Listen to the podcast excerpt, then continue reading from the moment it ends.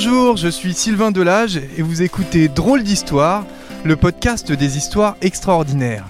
Alors là, actuellement, on est dans les Hautes-Alpes, entre Gap et Briançon, au milieu d'un paysage magnifique. Je suis entouré de, sapins enneigés et de pics qui culminent à plus de 3000 mètres d'altitude. Alors il fait à peu près moins 5 degrés, on est à 1400 mètres d'altitude, et ici, contrairement au fond de la vallée, bah, il il y a vraiment une bonne couche de neige. Alors je viens de chausser les raquettes pour vous emmener dans un tout petit hameau perdu au cœur du parc national des écrins. C'est même, euh, jusqu'à preuve du contraire, le hameau le plus isolé de France en hiver. Alors imaginez, pour venir euh, à Dormuse, puisque c'est son nom, il n'y a pas de route, pas même une piste pour monter en quad. En hiver, pour atteindre le hameau, il faut, marcher en raquette pendant plus de deux heures et monter 400 mètres de dénivelé. C'est justement ce que je suis en train de faire là. Alors en ce moment, il n'y a que 4 habitants dans le hameau et j'ai rendez-vous avec euh, deux d'entre eux. Ils s'appellent Martine et Alain Maréteau. C'est deux retraités qui, qui ont rénové une vieille bâtisse à Dormuse il y a 12 ans maintenant. Alors ils ont ouvert là-haut une maison d'hôtes et ils y passent environ 300 jours par an. Ça s'appelle l'écrin de Violette et je crois qu'on va bientôt y arriver parce que là je commence à voir les, les premiers toits enneigés.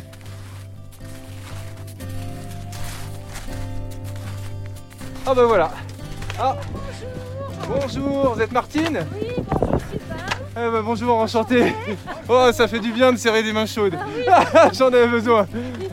Bonjour, vous êtes euh, Alain, Alain. Eh ben enchanté alors. Bon, bah merci euh, de, de m'accueillir. Ça fait du bien de sentir la chaleur humaine par ici. C'est bon, tout va bien.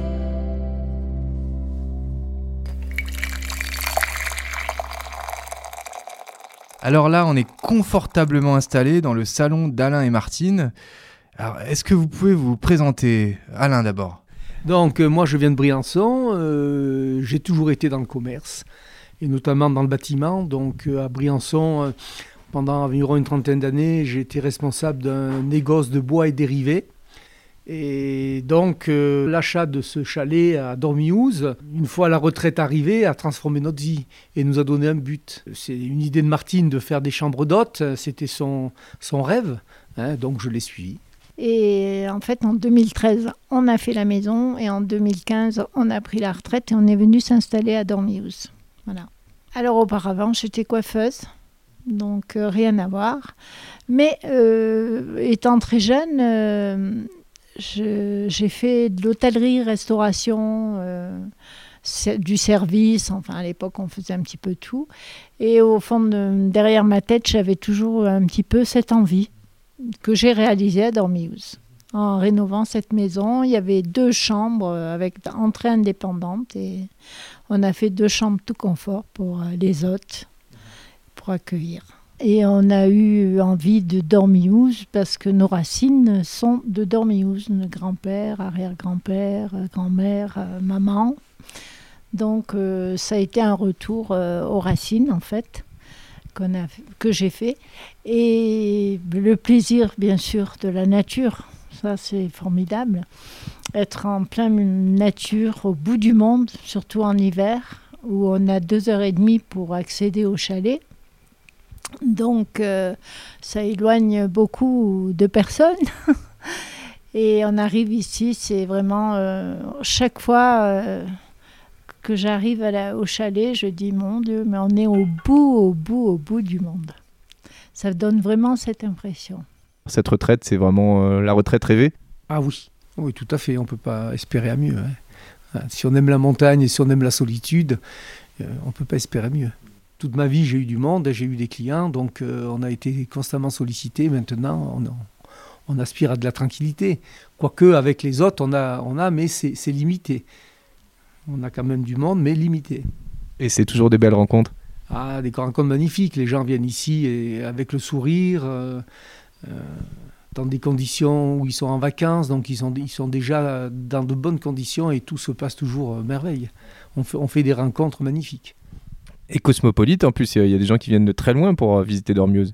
Oui, il y a des gens qui viennent de. Alors, on a eu des gens de Singapour, des gens des États-Unis, des gens de des Belges, des Suisses, des Italiens. Bon, c'est un peu de toutes les nationalités. hein. alors, bien sûr, ils doivent nous trouver. on se demande comment ils font pour trouver un coin perdu comme Dormiouz. Hein. On a eu des gens de Tahiti aussi. Tahiti qui sont venus là cet été. Et oui, bah écoutez, ils trouvent par Internet. Hein. Voilà, on a un site tout simple et les gens doivent, euh, avec des photos, et voilà, les gens trouvent comme ça. Rappelez-moi comment est-ce qu'on vient à Dormuse, euh, comment ça se passe euh, Il faut notamment l'hiver. c'est quoi le petit périple à faire pour venir vous voir, pour mériter ce, petit coin de bonheur? Alors l'hiver, on se gare pratiquement au dernier village, hein, après les mains sales. Et on a, si tout va bien, si on a fait la trace, on vient en 2 heures, 2 heures et demie. Par contre, euh, si euh, il est tombé 60 cm de neige et qu'il faut faire la trace, on peut mettre 5 heures pour venir. Donc euh, on va faire nos courses. Donc chaque fois, c'est une randonnée pour venir chez nous déjà. Hein. Et l'été, par contre, on se gare au parking d'été. Là, il y a 45 minutes de marche. Donc là, c'est beaucoup plus confort. Mais malgré tout, euh, beaucoup de gens viennent sur le parking, euh, font cinq minutes de marche pour voir les belles cascades, parce que on est entouré de très très belles cascades. Et, et après, ils font demi-tour parce que ce ne sont pas tous des marcheurs. Ensuite, vous avez des randonnées extraordinaires. Vous avez des lacs magnifiques, des randonnées de lacs, de cols, de têtes, de pics des sommets à 3200 mètres, 3100 mètres, euh, voilà. Et une flore et une faune intéressantes. Et les gens sont vraiment en lien avec la nature, puisque vous n'avez aucune remontée euh, mécanique, aucun bâtiment qui peut se construire, puisqu'on est au cœur du parc. Donc la nature euh, reste maître des lieux. Vous aimez passer beaucoup de temps euh, ici dans ce, dans ce village, même quand vous êtes euh, tout seul, tous les deux avec Alain, voire même toute seule. Vous avez passé des fois quelques, quelques semaines ici toute seule, et pour vous, c'est vraiment un plaisir de se retrouver au milieu de nulle part comme ça? Ah oui, c'est un rêve en fait qui se réalise parce que être isolé du monde euh, comme ça, et une impression, enfin cette sérénité et même spiritualité qui se dégage de ce village. Euh, c'est que du bonheur en fait. On a vraiment euh, une sensation particulière qu'on ne trouve euh, nulle part ailleurs. Et, et être seul, seul, seul, c'est ce que j'adore. c'est vraiment ce que je préfère. Qu'est-ce qu'on ressent au fond de soi quand on, quand on est vraiment mieux nulle part comme ça, tout, tout seul? Ah, ben on est mais on est plein de, joie et de bonheur. Je ne sais pas comment vous expliquer, mais on se sourit à soi-même.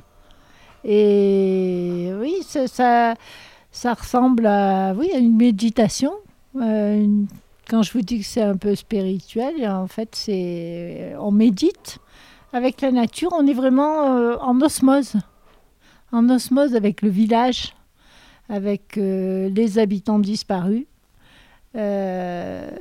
la famille. Euh, c'est plein plein d'histoires qui vous reviennent, euh, des souvenirs d'enfance euh, et surtout les souvenirs de la famille, des ancêtres que j'ai connus, bien sûr, ceux que j'ai pas connus, mais que je connais l'histoire.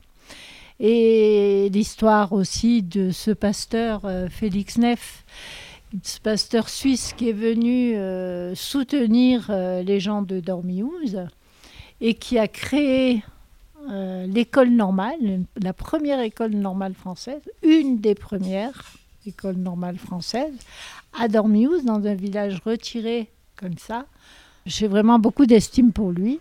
Et alors comment on vivait? De quoi on vivait ici il y a, il 100 ans? Euh, euh, Déjà, il y avait combien d'habitants, combien de maisons? Et de quoi les gens vivaient exactement?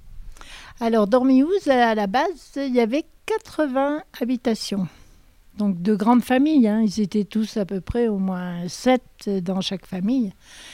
Et ben, d'agriculture, en fait, ils avaient des moutons, ils avaient des chèvres, ils avaient des cochons, ils avaient des vaches. C'était uniquement de l'agriculture. Donc euh, ils plantaient, hein, euh, ils plantaient du seigle pour faire la farine.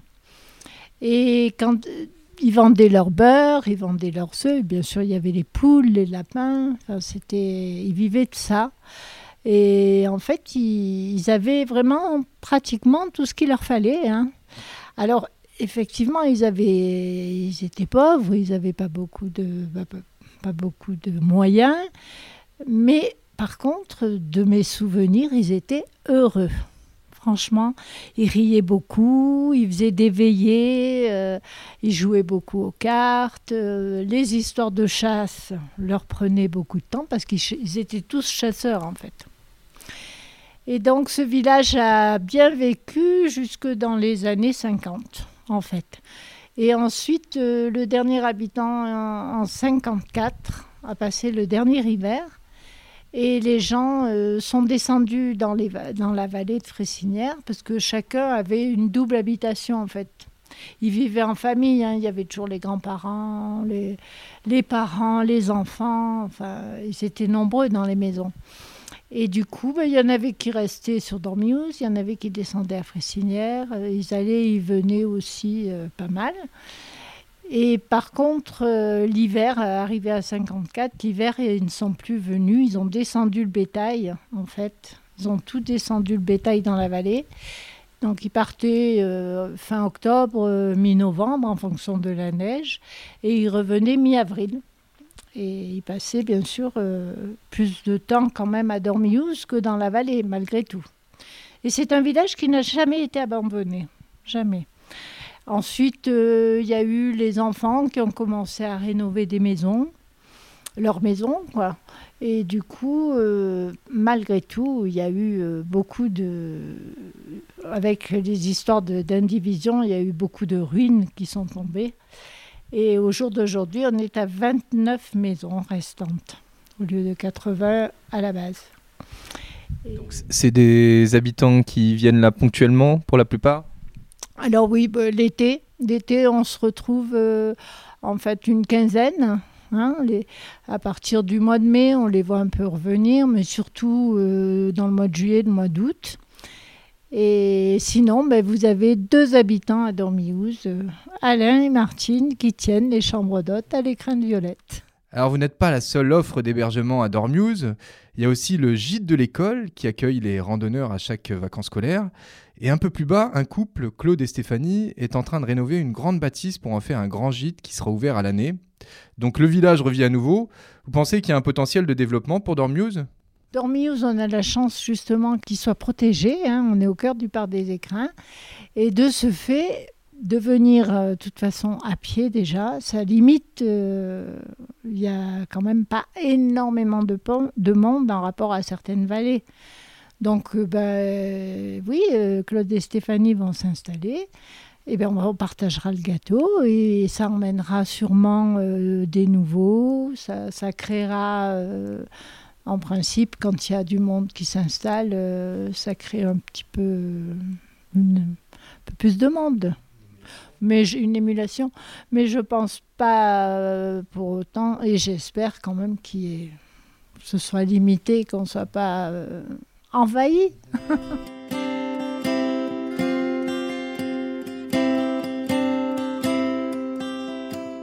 Alors pas de risque pour le moment que ce beau hameau soit pris d'assaut. Vous l'avez compris, il faut être un peu courageux pour monter jusqu'ici, mais ça vaut vraiment le détour. Allez, je chausse à nouveau les raquettes et je redescends. Alors ça va être dur de retrouver la civilisation après une belle parenthèse dans les montagnes. Retrouvez cet épisode ainsi que nos autres productions sur le mur des podcasts et aussi sur notre application Ouest France. N'hésitez pas à nous mettre 5 étoiles si vous avez aimé ce programme.